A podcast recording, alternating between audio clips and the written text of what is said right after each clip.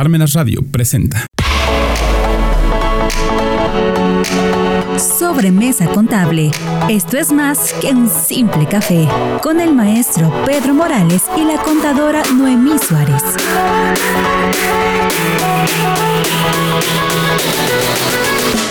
Muy buenos días a todos. Como cada semana nos encontramos en nuestro programa Sobremesa Contable. Esto es más que un simple café. Que un simple café. Así es, Noemí. Pues en esta ocasión, pues una vez que han pasado el 10 de mayo, que ha pasado el Día de las, de las Madres, aunque sea retrasado, felicidades a todas las, las mamás que nos, nos escuchan y a las mamás de nuestros radioescuchas presentes y que pues lamentablemente ya no estén, les enviamos un caluroso y afectivo abrazo, ¿sí? Y una y una oración para aquellas que no están. Pues no, mire, en esta ocasión vamos a hablar de un tema que la verdad pues es un poquito más tendencioso hacia la parte que, que genera la normatividad, hacia la parte que nos da la, eh, la obligatoriedad a realizar este las actividades, obviamente hablando de, de, temas administrativos fiscales, contables y fiscales, de donde lo cual pues partiremos de, de conocer por qué se genera la famosa resolución miscelánea que se publica cada año y que por ahí de muchas veces el 28 de, diciembre, que ya se volvió un, una tradición, pues en, en, plena, en pleno Día de los Inocentes, se nos este, da a conocer esos criterios normativos por parte de la autoridad para el ejercicio inmediato posterior. Pues, eh, eh, ya en, entrando en el siguiente ejercicio, eh, también se emiten algunas reglas para efectos de facilidades, lo conocemos como facilidades administrativas, y que dentro, pues esto, todo esto viene o se genera y se da porque existe un artículo 33 del Código Fiscal de la Federación, donde dentro de las facultades de las autoridades está el de emitir esos criterios. Así Específicamente es. el artículo 33. Fracción 1, fracción inciso, uno, H. inciso H, donde nos dice, ¿sí? que o nos indica que la autoridad ¿sí? publicará anualmente ¿sí? Eh, estas resoluciones y obviamente para ser obligatorias tienen que estar publicadas en el diario oficial de la, de federación. la federación. Así es. Este tipo de, de,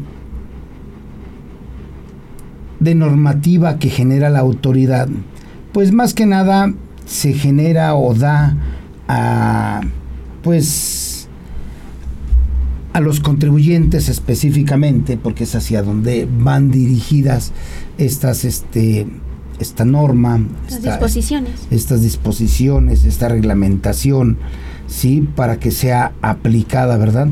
Entonces, eh, vemos que de acuerdo con ese artículo 33 del Código Fiscal de la Federación, pues se, se van normando, se van generando esos criterios de aplicación, ¿sí? Esos criterios que, como muchas veces lo hemos visto, generan a, a, los contribuyentes ciertas características o ciertas condiciones de aplicación, ¿sí? Así es. Eh, donde obviamente eh, el, aquel que este, los pueda o los deba aplicar, pues debe tomar en consideración en primera instancia lo que está en la ley, ¿sí? En la ley que obviamente es la, la, la norma, la norma fiscal, ¿sí? hablando específicamente de la ley del impuesto sobre la renta, la ley del IVA, el Código Fiscal de la Federación, eh, entre otros. Y de estos, pues algunas situaciones que no estén del todo claras o que no estén establecidas en la propia ley, pues podríamos considerar y aplicar estas condicionantes que se generan de acuerdo con el 33, de acuerdo con esas publicaciones que, tienen sus facultades la autoridad de ejercer o de aplicar, ¿sí? Para que pueda generarle al contribuyente que un beneficio. Yo, un, un beneficio, Un un, derecho. Dije, ah, caray, espéreme, ¿en qué, en qué estábamos? Sí. Te agarré pensando en el novio. Me- no, no, no, me, me- me agarró pensando en estos, en estos criterios, porque como bien comentamos y, este, y nos está mencionando, pues las leyes se hicieron hace mucho tiempo, ¿no? La- los, los artículos están redactados pues con situaciones anteriores, de situaciones de, de tiempo atrás que obviamente hemos hablado, los cambios tecnológicos, la globalización, todo, todos estos intercambios culturales, tecnológicos, de pensamiento que se han dado pues tanto, no, no solo en México, ¿no? sino en todo el mundo, que han hecho que las leyes pues tengan que irse cambiando, que, que ir adaptándose a cada aconte- acontecimiento nuevo que va pasando, ¿no? A lo mejor, eh, obviamente, una ley de 1980 pues ahorita no podría estar aplicable, ¿no? ¿Por qué? Pues por lo mismo, por todos estos cambios. Y es por eso que están estos criterios de los que ahorita les, les voy a hablar un poquito para ayudar en estos casos, porque a veces pues llega el tiempo, eh, eh, pues nos, nos dan la nueva ley, ¿no? Y estamos todos muy al pendientes, como bien dice en diciembre, de los, estos cambios, de estas mm, pues modificaciones que les hacen a los artículos, que los derogan, que, que los modifican, que les cambiaron ahora alguna palabra y por esa palabra esa como ese punto diferente a la versión anterior o del año anterior, pues ya nos cambia todo el panorama, la, la perspectiva, ¿no? E incluso dentro de estas leyes encontramos palabras, como lo comentábamos, como el podrán, el deberán, y es, es muy importante para nuestros contribuyentes e incluso obviamente nosotros como contadores que les vamos a interpretar la ley a pues a estos contribuyentes pues que no estén bien mm, o sean conocedores de las leyes, ¿no? Para que las puedan entender el- est- estos conceptos, ¿no? El de deberán, el de podrán, entonces la interpreto o entonces la aplico tal como, como está escrita, ¿no? Mm, eh, si conocemos, y ahorita vamos a hablar un poquito de los abogados, que nos dicen, no, la ley es tal cual dice, ¿no? La ley es la ley y la ley si te dice aquí es rojo, es rojo. Y nosotros que decimos, bueno, es rojo, pero si mezclamos el verde y el amarillo, llegamos a lo mismo, ¿no? Entonces, en, estas cuestiones, pues sí es, es mucho de, de interpretación. Y es por eso que estos criterios que usted nos comenta se, se dividen o se, se dan la ramificación de dos criterios el vinculativo y el criterio normativo en la ley. Y a veces, mm, pues obviamente nuestros contribuyentes no conocen estos criterios, ¿no? Ellos dicen, no, la ley del ISR me dice expide ese FDI y yo tengo que expedir mi FDI como les hemos comentado, pero, pero habrá otros que dicen, ah, ahí me dice que deberé de expedir, pero no me obliga. Entonces, cada quien le, le va a dar su interpretación y es que por eso que estos criterios nos ayudan a seguir, como habíamos dicho en, lo- en los programas anteriores, al pie de la letra nuestra ley. ¿No? Para, por eso dicen que los contadores somos tan cuadrados, porque hacemos exactamente lo que, lo que leemos, ¿no, contador? Así es, Noemí. Mira, eh, sí eh, debemos establecer que todo aquel que deba aplicar un criterio normativo, ¿sí? debe eh, tomar en consideración las disposiciones que establece la norma. Así es. ¿sí? De ahí que, por ejemplo, existe un concepto de criterio normativo que fue publicado en el Semanario Judicial de la Federación y su Gaceta en septiembre de 2004, ¿sí? específicamente en la página 15, donde dice que podemos definir los criterios normativos o criterios fiscales como las instrucciones precisas de carácter técnico o explicativo que el funcionario superior da al inferior para que se actúe en esos términos al aplicar la ley tributaria. Conforme Así esas es. características dentro de las fuentes del derecho, estos se encuentran ubicados en la definición de circulares administrativas. ¿Qué es esto específicamente? ¿Sí? Pues realmente es, es, eh, darle a conocer a los diferentes niveles lo que deberá aplicar de la norma y cómo la deberá aplicar. Obviamente esto es dentro de la, de, de la propia este, autoridad para efectos de darle a conocer al, al contribuyente cómo hacerlo, ¿no? Así es. De ahí que, que como tú nos comentabas, después se desprenden los dos o los tipos de, de- de criterios normativos que es el de em, el criterio normativo y el criterio vinculativo. No vinculativo. Sí, de acuerdo al primero, los criterios normativos es en materia de impuestos, ¿sí? internos. Y en el caso de los criterios no vinculativos, ¿sí? de las disposiciones fiscales, bueno, pues ya ahí tenemos específicamente nuestra resolución miscelánea en su anexo número 7, ¿verdad? Que ahí nos dice cómo vamos a ir aplicando esa parte de esos criterios.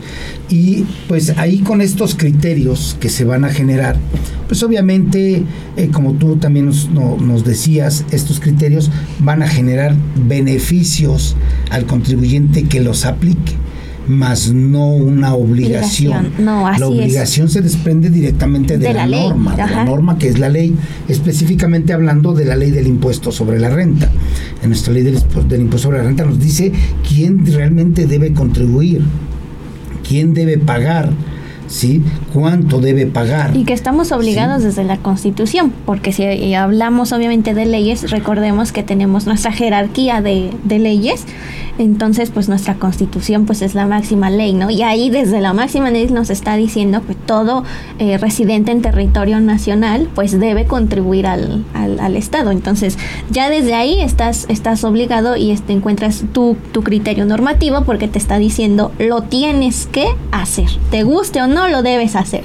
Y entonces, pues eso se desprende a nuestras diversas leyes que conocemos, ¿no? La ley del ISR, del IVA, del de este, el Código Fiscal, eh, e incluso hasta eh, si ya nos vamos a otras leyes, eh, nos hablamos del Código Civil, el federal, o sea, en diversas leyes ahí ya estamos este, puestos. Sí, como, como tú lo comentas en la este, pirámide jerárquica de las leyes, pues tenemos obviamente algo que, que todos los alumnos ya de, licenciatura conocen y se lo saben de memoria, ¿no? El artículo 31, fracción cuarta de la Constitución Política de los Estados Unidos Mexicanos, que dice que estamos obligados a contribuir, al gasto público de la Federación, los estados y los municipios de una manera proporcional y equitativa como dispongan las leyes. Así es. Entonces, esa sería nuestra base, ¿no? De ahí se, se van este pues separando, se van generando, ¿no? Separando, se van generando las obligaciones hasta llegar a, las leyes, de, a las de aplicación, que son las leyes, ¿no? En este caso, y obviamente, y después de las leyes, los reglamentos, después de los reglamentos, ahora sí, los criterios, los criterios. que son las publicaciones que están en el diario oficial de la federación, que obviamente para poderlos aplicar deberán ser publicados en esta, en esta, este, en este diario, ¿no? Sí, y por, por medios electrónicos dependiendo de quién vaya a emitir ese ese criterio. Por ejemplo, si obviamente hablamos del SAT, pues lo podemos encontrar en el portal del SAT, este, y ahí podemos buscar los criterios normativos de lo que estemos eh, tratando de, de, entender mejor, ¿no? O de lo que queramos resolver en el tema. Sí, o sea, obviamente, por ejemplo, en los criterios normativos tenemos a la aplicación de las normas de información financiera, ¿no? Que ya hemos platicado muchas veces que este la aplicación de esas normas de información financiera para efectos de determinar cómo hacer nuestra contabilidad, cómo registrar, pues nos vamos a, a, a todos los las, las series a, B, C, etcétera. es un criterio normativo porque te dice, debes elaborar de esta forma, tienes que presentar la información de esta forma, debes llevarla de esta forma. Y entonces, eh, a mí me gusta compararlos y, y me dirá si es correcto o comparte mi opinión, como un reglamento y una, y una norma no sé si, si este, si este, o me, me capte mi idea. Porque los reglamentos son como, como los, los de tu casa, ¿no? este, no, no vas a entrar a esta hora, o tienes que llegar a esta hora, tienes que ayudar con ciertas cosas y esto. Y la norma que te dice, ah, pues no vas a robar, no, no, no debes estacionarte donde no debes, no debes tirar basura en la calle. Entonces, no, no, siento que el reglamento de mi casa, pues no es tan fuerte como las normas de la sociedad afuera, ¿no? Bueno, eh, haciendo referencia a tu comentario, podríamos decir lo siguiente que mi norma es lo que debo de hacer. Así es. Sí, y una vez que la ley no te dice cómo lo vas a hacer, te vas a la aplicación del reglamento de la propia ley. Si ahí te va a decir cómo lo debes hacer. Efectivamente, por ejemplo, atribuyéndolo así a, la idea de lo que tú comentas. En tu casa dicen no se debe llegar tarde. Ok, ¿qué es tarde? sí. El reglamento de tu casa dice que el no llegarás tarde después de las 11 de la noche. Y ya es tarde. ¿Sí? pero si tampoco el reglamento te lo aclara, te dice, no, tarde, para efectos de las, la gente de bien no debe llegar tarde. Y la, la, gente de bien siempre está puntual en su casa. Ok, me dices que una cosa es tarde y otra que como es, pero no me dices quién. Y llega el criterio de la abuelita, que es la resolución miscelánea, por ejemplo. En la resolución miscelánea o en, la, en, las reglas que se emiten, o reglas particulares que se emiten, te dicen, se considerará que la hora de gente de bien es lo máximo que puede llegar a su casa es 10 de la noche. Exacto. Y entonces si, tenías la idea de que a las 11 era lo más tarde que podías llegar, pues no, porque existe un criterio que te dice que a las 10 es lo máximo. Ahora, ¿qué pasa con las leyes con respecto de aplicación este, fiscal? ¿Qué sucede? Pues, la ley, por ejemplo, en el caso de, la ley del impuesto sobre la renta, se me ocurre alguna característica específica de un contribuyente que se dedica al autotransporte. ¿Sale? Es una persona moral. Entonces te vas a la ley del impuesto sobre la renta, título 2 de las personas morales, régimen general y ahí está. Ah, por otro lado, ¿sí? vas al reglamento para ver cómo deben tributar o contribuir esos, esos contribuyentes, valga la redundancia. Y resulta que ahí te dice, pues los contribuyentes que se encuentren en estos supuestos, pues podrán aplicar las disposiciones establecidas como reglas específicas. Y entonces, te, por otra, no encuentras cómo vas a tributar. Ah, pero te dice en, en las reglas ¿sí? que se emiten, ¿sí? Dice, a ver, si eres un contribuyente, persona moral que te dedicas al autotransporte y en el autotransporte es de personas, autotransportes de mercancías, autotransportes, etcétera, etcétera, pues ya te va a dar la forma en cómo debe tributar ese contribuyente ahí en esas reglas. Así es. ¿sí? Entonces, por eso son estos criterios, tanto normativos, como criterios no vinculativos. ¿Por qué? Porque te va llevando a situaciones específicas, ¿no? que no están previstas obviamente en la ley. En la ley decimos, es una persona moral que pague como persona moral. Exactamente. Sí, pero también hay unas reglas, ¿sí?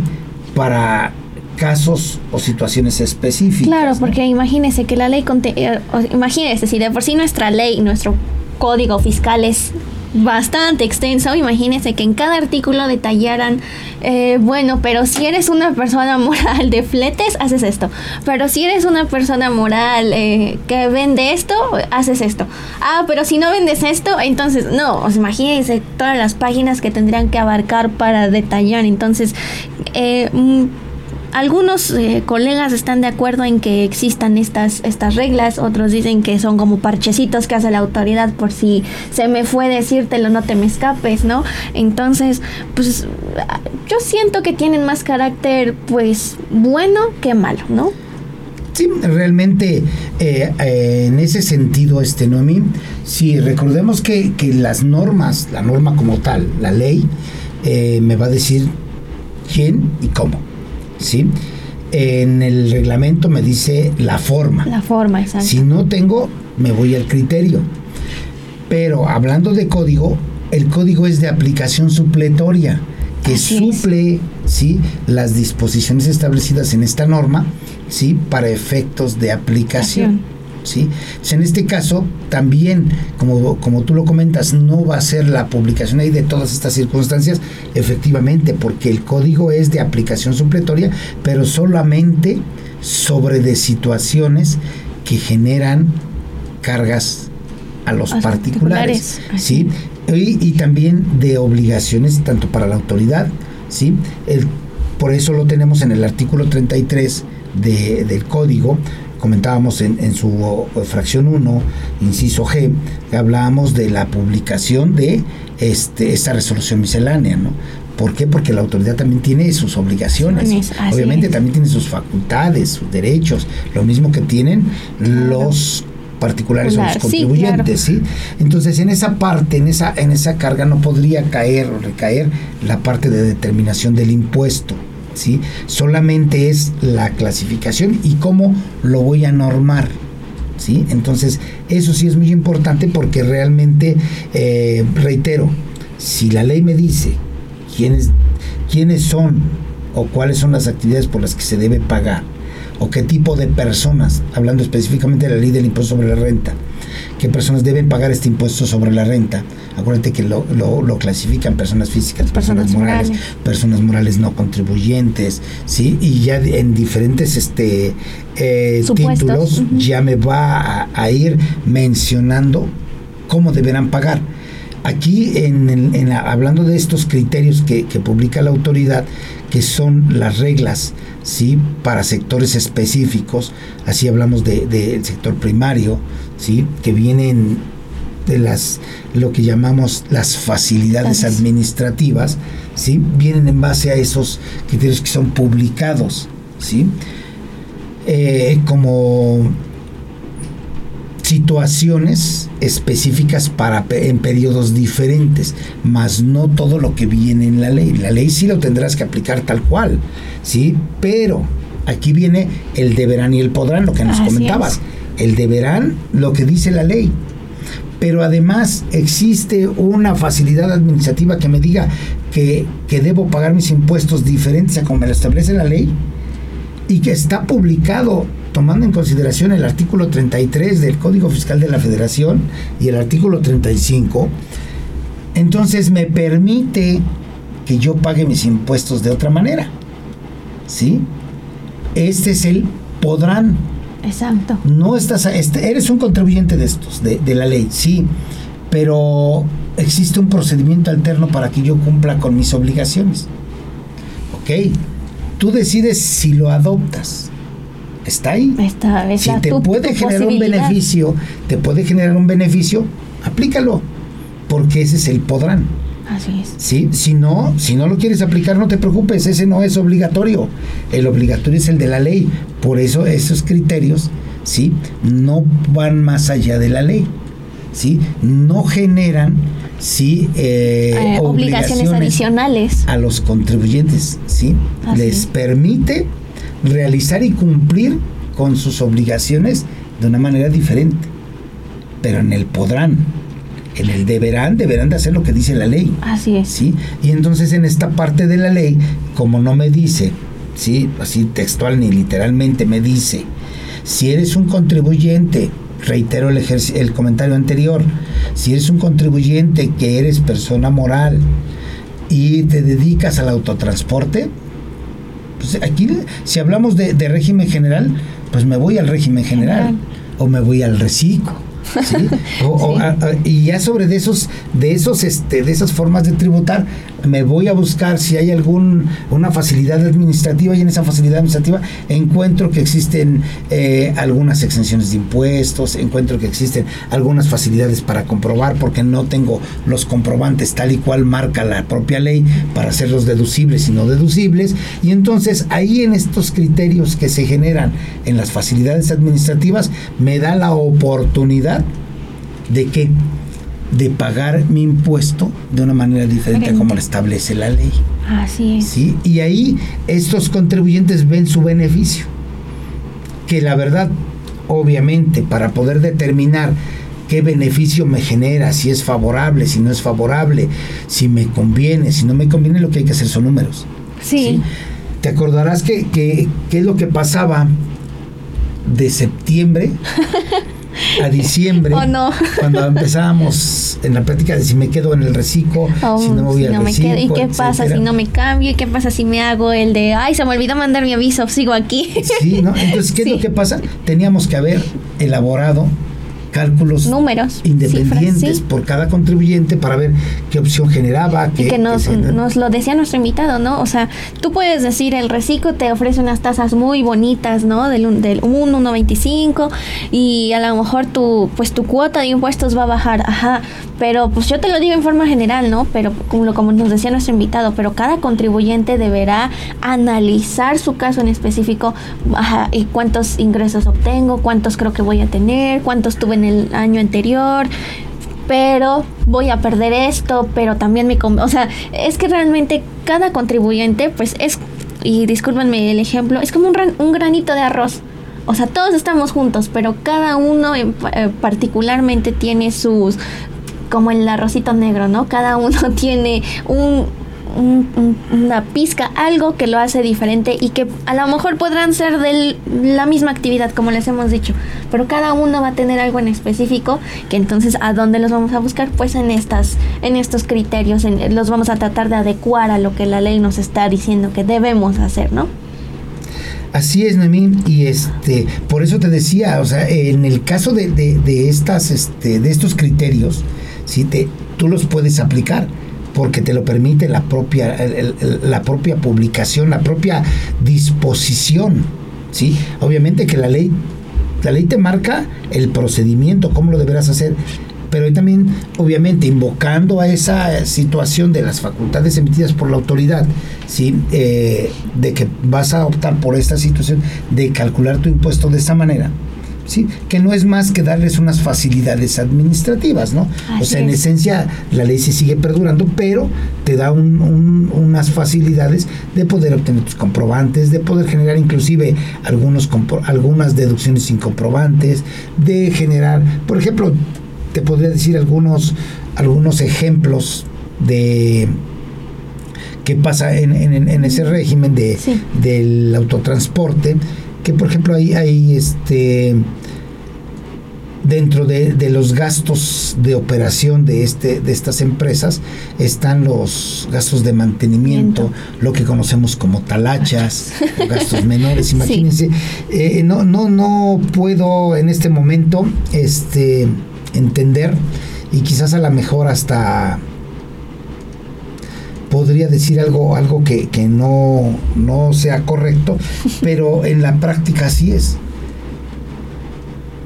Un autotransportista o transportista que vaya por las carreteras, transitando por las carreteras de, un ejemplo, de Puebla a Mérida, ¿sí? Y que en una de esas carreteras se le ponche la llanta, se le ponchen las llantas, tenga que hacer lo que conocemos como talacha, y esa, esa reparación de sus llantas le genera un desembolso rápido de 1.500 pesos o 2.000 pesos por las reparaciones de las llantas y que le diga al talachero, si en, no sé, la zona de, de Villahermosa, ¿sí? ya en pleno, este, plena carretera le diga, oiga, este, sí, pero le voy a pagar con cheque le va a decir, pues no, eso me lo he dicho antes porque no te hago tu talacha. Bueno, entonces le transfiero. No, ¿cómo crees? Ni cuenta de... bueno, ni aquí cerca no tenemos un banco. ¿Sí? Entonces no puedes generar y cumplir con tus obligaciones correctamente porque le vas a pedir tu CFDI, mm, ni estoy dado de, alta.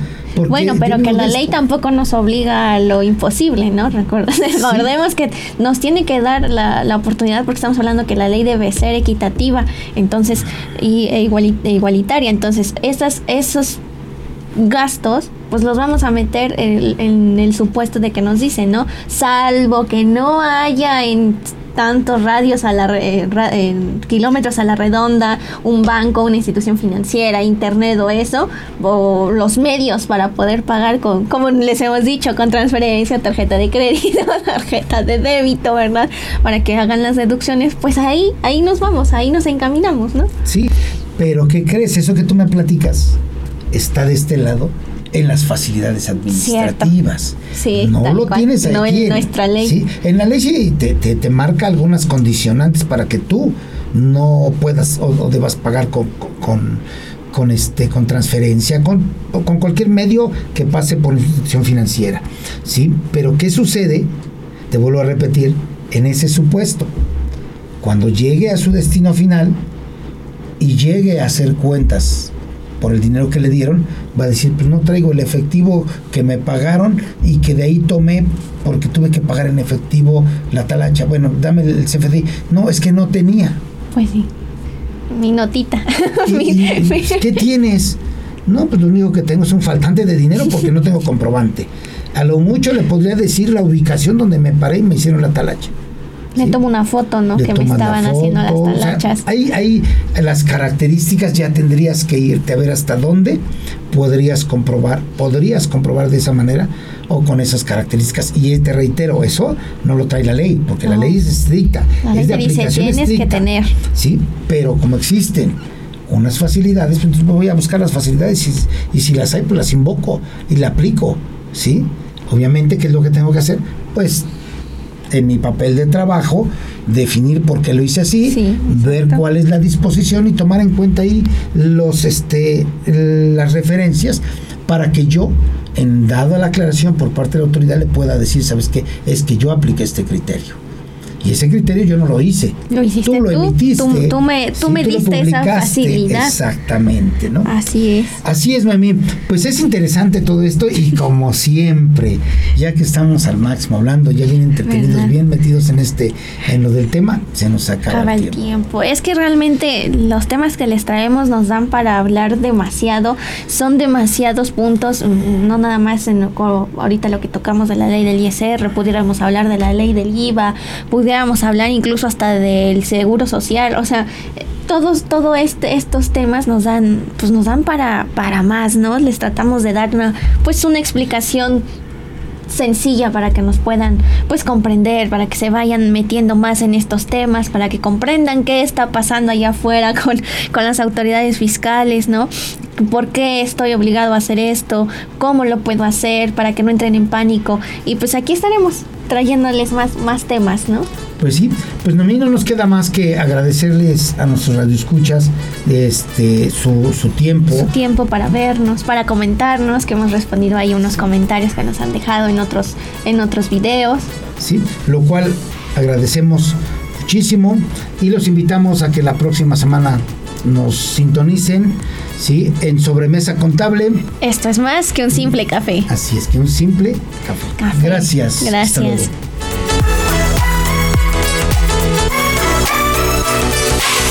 Parmenas Radio presentó Sobremesa Contable. Esto es más que un simple café.